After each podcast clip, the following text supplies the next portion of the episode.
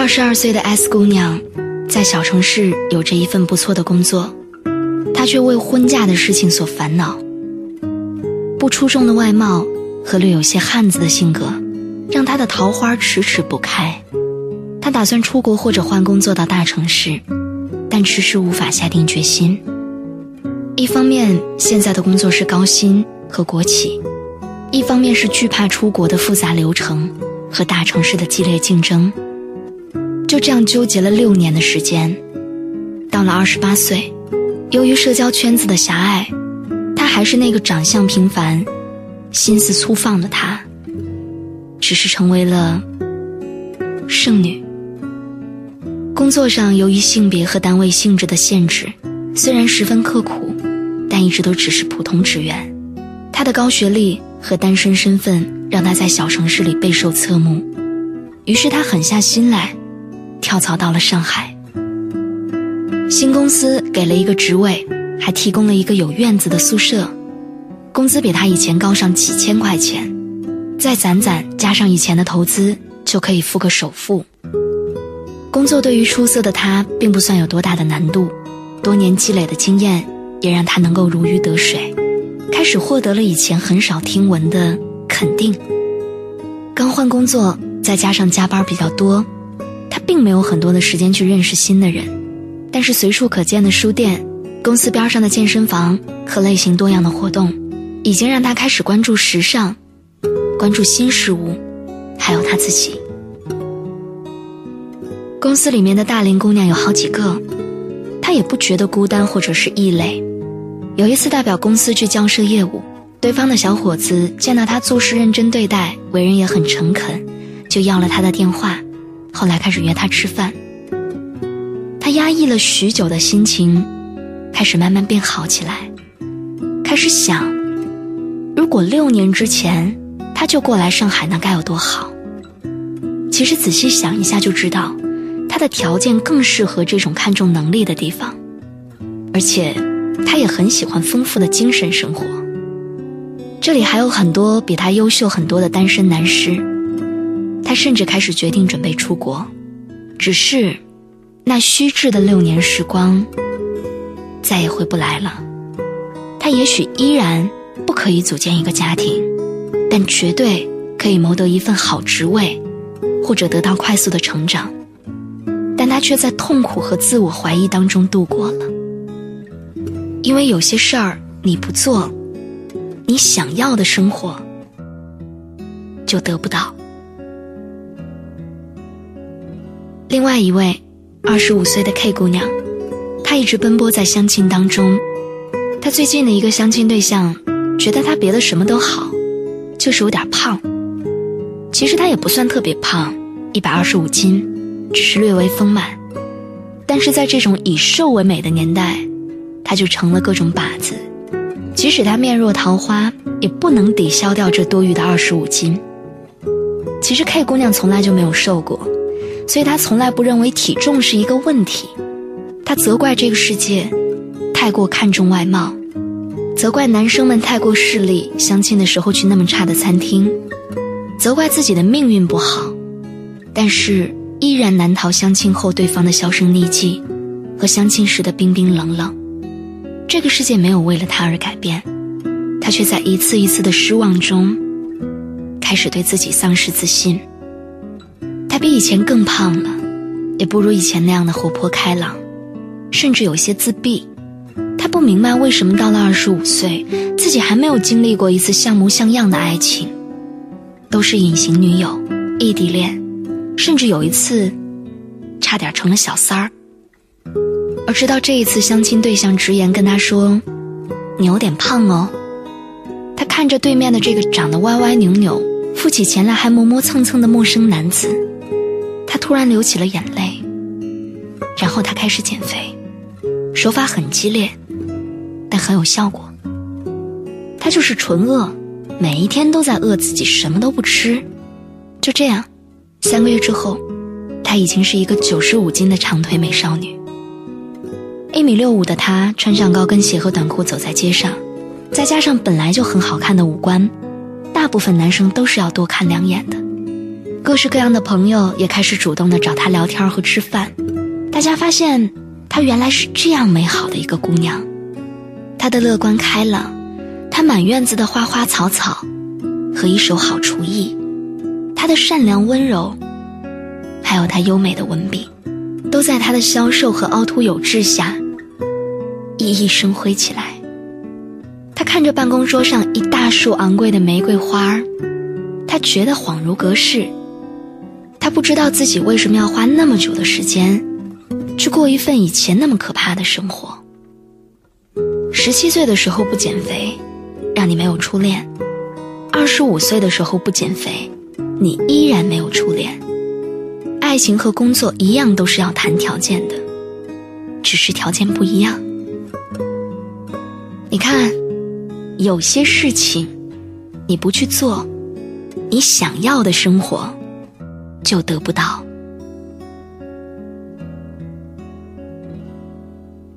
还有一位三十岁的 Q 姑娘，奔波在尘土飞扬的生活和父母弟弟严重的情感勒索中，她自己住在地下室的角落里，穿着五年前的衣服，头发干燥枯黄，一脸的沉重和苦涩。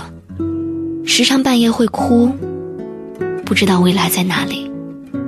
如果有电话响起，那肯定是母亲打过来诉苦，或者向他要钱的。他所有的积蓄都拿来给弟弟买房子了，现在小侄子出事了，各种费用依然是要他来负责。偶尔不答应，就会想起母亲苍老的模样和多病的身体，又心生难过。她是一个不聪明，但是很用功的女生，所以在工作上常常会遇到不如意的事情，也没有时间谈恋爱。对于示好的男生，又不懂得去回应，这些生活和情感的压力常常让他喘不过气，而且他还负担着一家人的期待，他常常有种生不如死的感觉，但还是在努力的硬撑着。就这样，直到有一天，弟弟又打过电话来朝他要钱，而他刚刚为了省下卧铺钱做了两天一夜的硬座。他突然觉得很悲哀、很愤怒，因为弟弟要钱不过是因为不肯安装两兆的宽带，而是一定要装四兆的宽带。就在那一刻，他决定应该要结束眼下的这一切。他打电话给母亲，说出了这么多年所有的辛苦和以后可能要为自己考虑。母亲很惊讶，而且很愤怒。母亲指责说他是个白眼狼，然后挂断了电话。接着弟弟又打过电话来，质问他为什么要这样做，把母亲都气病了，狠狠地把他批了一顿。然后他想了又想，决定飞回去看家人，悉心照顾，但是还是坚定且温和地坚持着自己的主意。就这样几天。母亲突然哭了出来。母亲说：“这些年，多亏了有你。现在应该该考虑你自己了。”他就那样温柔地抱着自己的妈妈。他说：“那并不是在责怪他们。”再后来，回来之后，他就轻松淡定了许多。他拿出了攒了许多年的公积金，付了首付，商贷买了房。甚至任性的透支了点信用卡，为自己买了个高端手机和几件漂亮的大衣，还去做了一个新发型。他还为母亲买了一件羊毛大衣，告诉他弟弟长大了要相信他自己生活的能力。出乎意料的是，弟弟竟然是支持他的，说他会好好照顾妈妈。就这样，他和妈妈还有弟弟的关系，甚至比以前更好了。因为学会了沟通，而且他发现，妈妈和弟弟也十分希望自己是可以幸福的，只是观念和表达方式的问题。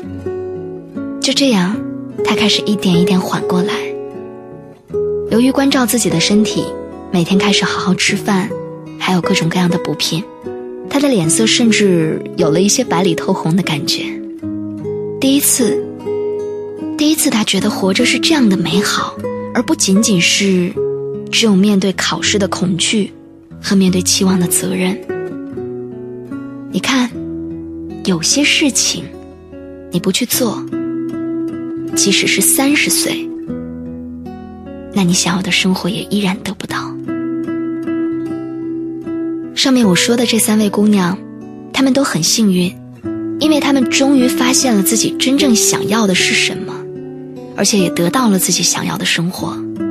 生活对于她们来说才刚刚开始，虽然走了很长一段时间的弯路，但却像在夜路当中行走。他们收获了满天闪亮的星星，也磨练了自己的心性。他们还是有些遗憾，这么简单的道理，为什么以前不知道，非要用时间和教训才能换取？在踌躇和懵懂之中，许多美好就那样和他们擦肩而过了。所以他们说，如果以后有女儿，一定要早一点告诉他们，有些事情。如果你不去做，那你想要的生活就永远得不到。还在想要那份看起来很不错的工作，既可以周游列国，又可以轻松高薪，可是你的学历好像不够，所以为什么不去把学历变得更好呢？不过是三四年的时间，否则。你十年之后依然要守着这份侵占你所有时间却给不了你足够生活的薪水的工作，还在暗恋着那个看起来帅帅的、做事得体的男孩子。你再看看自己，灰头土脸、笨拙粗鲁，但是对于那些同样不修边幅和你差不多的男生，你又爱不起来。所以为什么不去过精致的生活呢？美好的身材。可以靠饮食节制和勤于锻炼获得，气质也可以靠智慧慈悲的内心和优雅的举止获得，面容可以靠合适的发型和光洁的发肤进行修饰。即使你仍然得不到那个男孩子的青睐，但是为什么不去努力试试看呢？否则吃着零食看着韩剧，十年之后的你。依然还是像现在一样，生活在幻想和惨淡的现实当中，或者你会嫁给一个自己根本看不上的男孩子，过着怨气冲天的生活，还在羡慕那个精通四国语言、总是可以轻松交到朋友的姑娘吗？还在看着自己那些深深埋没的小天赋而不甘心吗？你要知道，生活它不仅仅只有静止和重复。我们已经来到了一个时代，只要你的渴望合理，你愿意去付出、去努力，这个世界一定会找到方法来帮助你实现。你要知道，我们已经来到了一个时代，都在追求生活的品质。我们期盼和所有自己喜欢的东西在一起，而不是仅仅单纯的活着这样简单。嫁给自己喜欢的人，做自己喜欢的事情。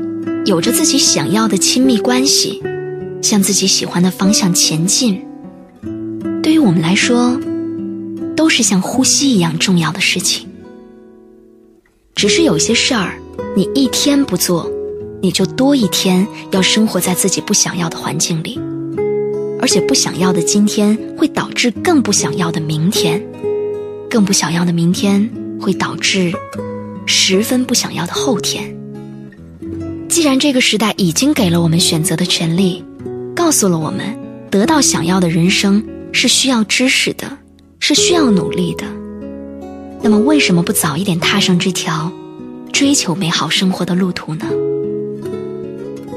生命很长，何时上路都来得及。重要的是，为渴望奔跑，无比轻盈。你看。一天比一天光彩照人的高圆圆、周迅、刘若英、大 S，他们都穿上了洁白的婚纱，嫁给了自己想嫁的人。你看，奥普拉有了自己的电视节目，蒋方舟、安妮宝贝靠不停的写作，也得到了更多的关注和金钱。你如果去关注他们的传记，你就应该知道，坚持也是需要勇气的。你看《破产姐妹》里面的姑娘们，开着自己五彩缤纷的蛋糕店，而且在全世界掀起了蛋糕热。你看维多利亚多年保持零号身材，为英俊的贝克汉姆生了一堆孩子，生活在镁光灯下二十年，这好像是每一个小女生的梦想。但是你要知道，她曾经也是一个胖姑娘。还有，看看你妈妈，就是生活在你身边的人，他并不遥远。你看他，也开始跳起了广场舞，开始出去旅行，开始买一双有点贵的鞋子，或者不再逼你嫁人。所以你是不是也应该更加勇敢一点？你要知道，有些事儿你不做，你想要的生活就永远得不到。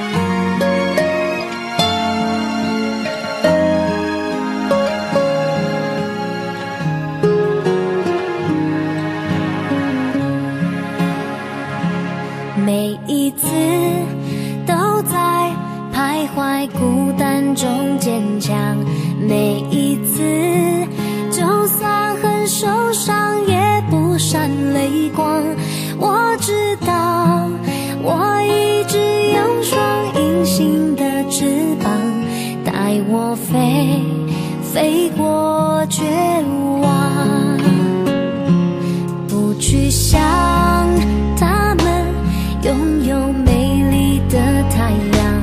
我看见每天的夕阳也会有变化。我知道我一直有双隐形的翅膀，带我飞，给